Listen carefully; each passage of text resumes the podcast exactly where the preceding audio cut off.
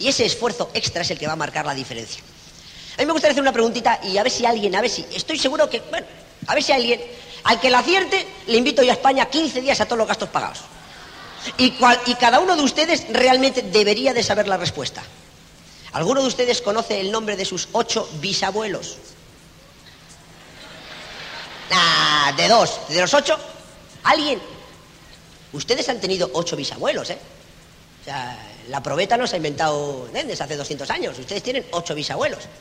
¿Se han parado a pensar por qué usted no conocen a sus ocho bisabuelos? Los nombres. Pues porque posiblemente esas ocho personas pasaron por este mundo con más pena que gloria. Pasaron por este mundo, hicieron por lo que casi todo el mundo hace y se marcharon de este mundo sin dejar nada realmente. No sé, bueno, sí, dejar una familia, obviamente, de la que ustedes vienen. Pero aparte de eso, no hicieron nada trascendental que trascendió a su etapa. ¿Ustedes se imaginan si los bisnietos de Einstein, si es que tiene, no sé si tiene, pero los bisnietos de Pasteur o de Fleming se acuerdan de su bisabuelo? Yo estoy seguro que sí. O los bisnietos de cualquier persona que a lo largo de la historia ha dejado un sello en este mundo. Pues yo les digo una pregunta, ¿a ustedes les gustaría que sus bisnietos les recordaran igual?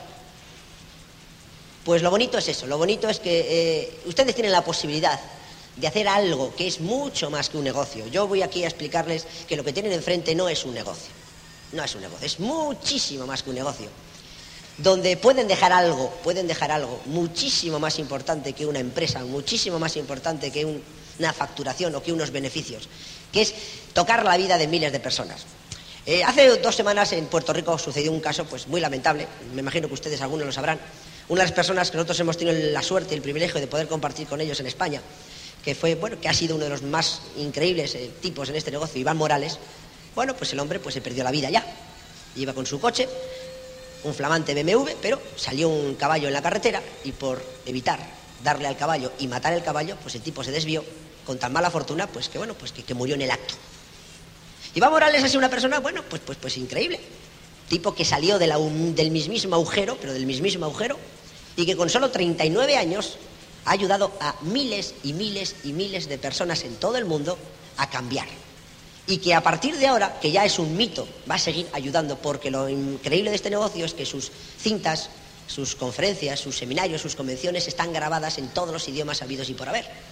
Y dentro de 5, 6, 7, 8, 10, 20 años habrá personas que una frase de Iván Morales, una reflexión de Iván Morales les va a hacer tomar la decisión de tirar para adelante. Yo no sé si tú te imaginas lo que puedes hacer tú por la vida de miles de personas. Yo de eso voy a hablar un ratito, dentro de un rato. Y bueno, esto es lo, más serio que debo decir. A partir de ahí van a ser todo tonterías y pavadas, como dicen ustedes, ¿no? Entonces, pero yo quería que, y sobre todo pues para, las personas que vienen por primera vez, que, están todavía diciendo, Dios mío, qué cosa más rara es esto. Y yo sé que aquí hay muchos profesionales, que aquí habrá médicos, ingenieros, abogados, y yo también venía de ese mundo, y yo las, las reuniones eh, empresariales pues eran distintas, no eran así, y tú estás todavía pensando de qué demonios pinto yo en este lugar. Realmente, si yo no soy de este mundo, yo, yo soy de otra cosa. Créeme, amigo mío, aguanta ya que has pagado, porque encima de aguantar esto, encima has tenido que pagar.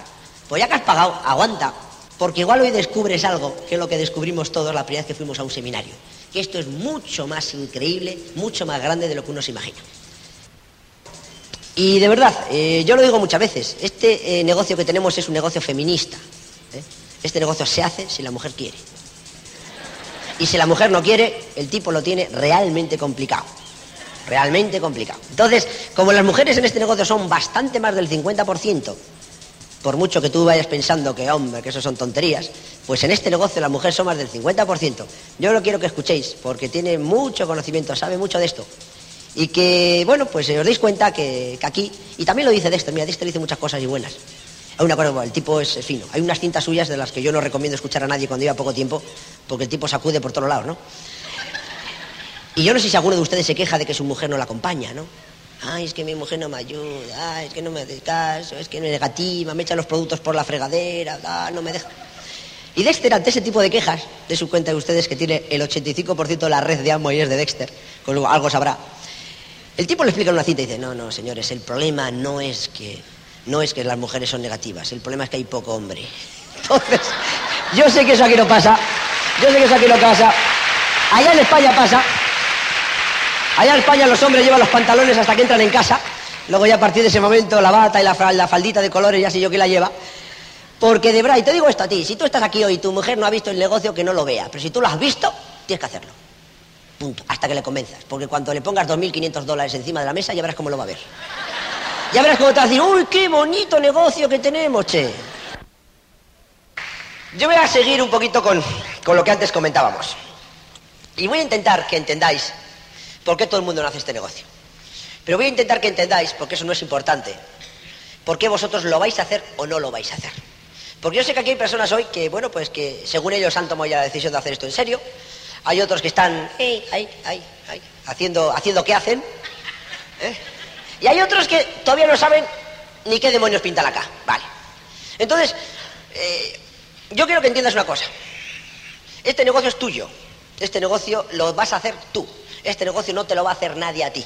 Te vas a encontrar con ayuda como la que todos nos hemos encontrado. La ayuda está siempre para el que la quiere pedir.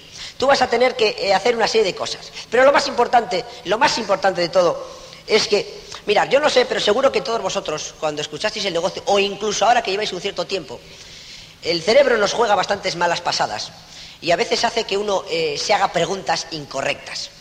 La inmensa mayoría de todos nosotros que en muchos de los casos no hemos elegido que alguien nos venga a hablar de este negocio, sino que el negocio viene a, a, una familia en el momento que a veces uno menos se lo espera y a veces uno cuando ni siquiera lo busca. Y siempre nos paramos a pensar en la frase de ¿cuándo lo voy a hacer? ¿Cómo lo voy a hacer? ¿Con quién lo voy a hacer? ¿A qué hora lo voy a hacer? No tendré tiempo para hacerlo, sabré hacerlo. Y un montón de preguntas, un montón de absurdas preguntas, aunque tú creas que no es así, que nunca te van a conducir a nada y que yo te digo de antemano, todas esas preguntas, absolutamente todas tienen respuesta. Da igual cuáles sean tus circunstancias, da exactamente igual. Después de 36 años, yo te pongo enfrente a un tipo que con peores circunstancias que tú, en, ese, en esos puntos, ha hecho este negocio. Con lo cual la pregunta que os tenéis que repetir constantemente y que tenéis que buscar la respuesta es ¿por qué voy a hacer esto y para qué voy a hacer esto? Si encontráis respuesta a esas dos preguntas, encontráis el secreto de los que hacen este negocio y los que no lo hacen. Yo para ayudaros a eso, voy a haceros un ejercicio. A mí me gustaría, ¿hay aquí entre los que están algún maestro, alguna maestra, alguien que, está, que se dedica a la docencia? Voy a hacer yo de maestro, cinco minutitos. Simplemente, y de verdad, de verdad, si hay una cosa que me gustaría que de todo este seminario os llevarais es, por favor, todos, cada uno de vosotros, si os da la gana, evidentemente, haceros los deberes que os voy a poner ahora hacer el ejercicio que os voy a poner ahora, solitos, ¿eh? Si vienes aquí en pareja, tú lo haces eh, la mujer por un lado y el marido por otro. Pero haceros esto y así vosotros mismos, hoy mismo, cada uno de ustedes va a descubrir si va a hacer este negocio o no lo va a hacer. Pero si lo va a hacer en serio y si lo va a hacer con éxito. Cada uno de ustedes, hoy mismo, hoy mismo, se acabaron las historias, mañana tú vas a saber si vas a llegar a diamante o no.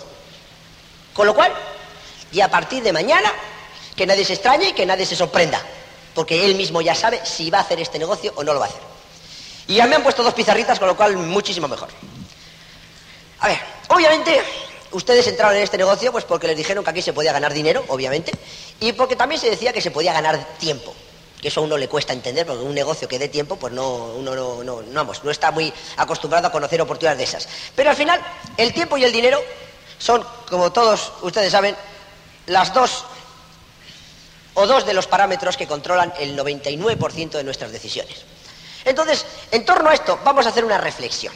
Hoy cuando lleguen ustedes a su casa, cojan, ahora lo que van a apuntar aquí, perdón, agarren, lo que van a apuntar, eh, como todos los que venimos de allá, tenemos que decir siempre las mismas historias.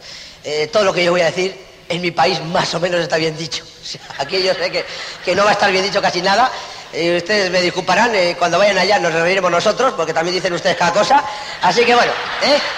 Pero lo siento. Eh, bueno. Una de las cosas que más me extraña es que aquí, quedarse de pie, dicen parado. Parado es un tipo que está quieto. Esté de pie o esté tumbado. No, no, me entra eh, usted quédese parado. Quédese parado es quédese quieto. ¿O no? Parado es lo que no está en movimiento. Se puede estar parado tumbado, parado boca abajo, parado boca arriba. Una cosa estar de pie y uno puede estar de pie andando o puede estar de pie parado. Bueno, algún día lo entenderé. Vamos a lo que vamos, que si no nos echan antes de lo que yo pensaba. A ver, la jugada es la siguiente. Ay, ay, ay. Hay un libro que a mí me gusta muchísimo, y yo sé que algunos de ustedes seguro que lo tienen, y los que no lo tienen, yo siempre digo, mío, ustedes reclamen, pidan y, de tanto pedir, al final seguro que tendrán. Porque no sé si ese libro se ha editado en, Argentina, pero si no se ha editado y si ustedes hacen mucha presión, seguro que se edita, porque es una de las maravillas, para mí, bajo mi punto de vista, más increíbles que existen. yo no he visto 94 páginas más alucinantes que las de ese libro, que se titula El millonario instantáneo.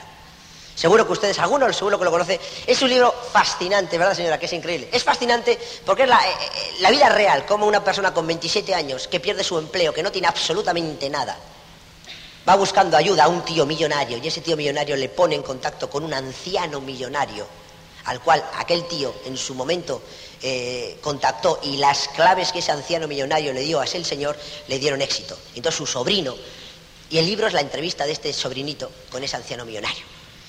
Y lo increíble del asunto es que es verdad, que cinco años después de esa entrevista, ese chavalito adquiere su primer millón de libras esterlinas, sus primeros 250 millones de pesetas, o lo que es lo mismo, sus primeros dos millones de pesos. No está mal. Tipo que no tenía absolutamente nada. Y lo primero, la primera reflexión, yo el libro no les voy a contar, pero la primera reflexión que le hace el anciano es, tú eres consciente, tú eres consciente de que hay personas en este mundo que ganan 10 y 20 veces lo que tú estabas ganando en tu empleo. Le dice chaval, obviamente, claro, claro, y hasta más. Bueno, vamos a dejarlo en esa cifra.